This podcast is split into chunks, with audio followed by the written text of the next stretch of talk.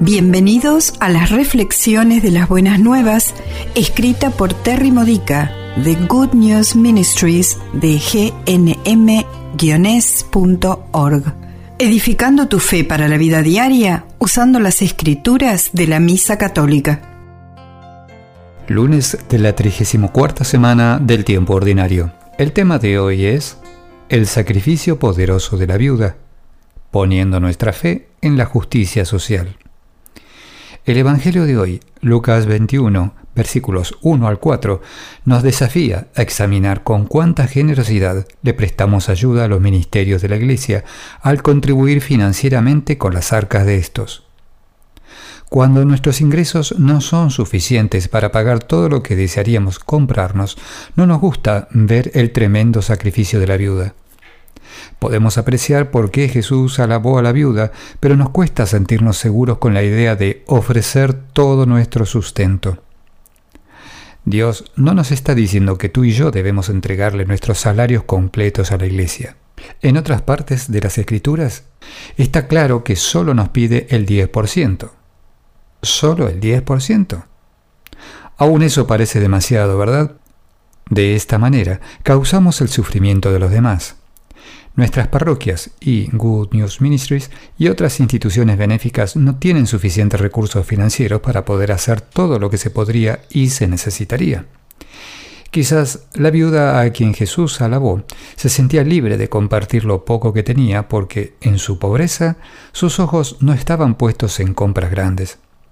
Los problemas económicos de nuestro mundo tienen su raíz no solo en la avaricia corporativa, sino también en la acumulación de muchas deudas individuales que nunca se tendría que haber contraído. Muchas familias dependen de dos ingresos solo para poder comprar más, más y más. Este estilo de vida de gastar de más es parte de una cultura que pecaminosamente ignora las necesidades de los pobres. Como católicos, nos tomamos muy en serio las enseñanzas de la Iglesia acerca de la justicia social. Sabemos que debemos ser más como Cristo, orientándonos a sacrificarnos por el bien de los demás. Podemos adoptar la misma actitud que la viuda a quien Jesús alabó. Ella hizo una ofrenda que no fue fácil. Al hacerlo sacrificó no solo monedas, sino también todo su ser. Si un regalo que damos o una buena obra que hacemos es fácil y cómoda, no es un sacrificio. La mayoría de nosotros hace donaciones de lo que nos sobra y pensamos que eso es un sacrificio. Es por este motivo que tu parroquia y otras instituciones benéficas, incluyendo Good News Ministries, no pueden ayudar a todos los que podrían beneficiarse con sus servicios. Y algunos lectores van a pensar que esto es increíble hasta que honestamente miren los hechos. Es la razón por la cual está ocurriendo el cambio climático. Nuestras comodidades personales están interfiriendo con los procesos naturales de la Tierra y está devastando la vida de muchos pobres y vulnerables.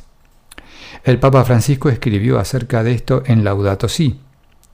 Pongamos nuestra fe en acción. ¿Qué le pasó a la viuda cuando se fue a su casa?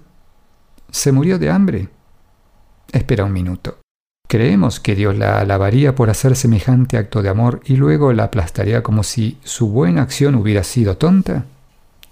Sé por experiencia propia el miedo que nos puede dar este nivel de confianza y a la vez todo lo que puede hacer para ayudarnos a fortalecer nuestra fe. Únete a mí en el crecimiento espiritual que acompaña el confiar de manera sacrificial en la bondad de Dios. Esta ha sido una reflexión de las buenas nuevas de Good News Ministries de gnm-es.org. Para más edificadores de tu fe o para conocer más sobre este ministerio, ven y visita nuestro sitio web.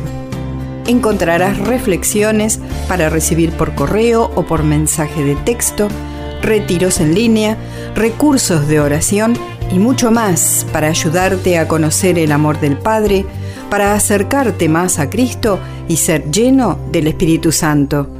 Visita hoy gnm-org.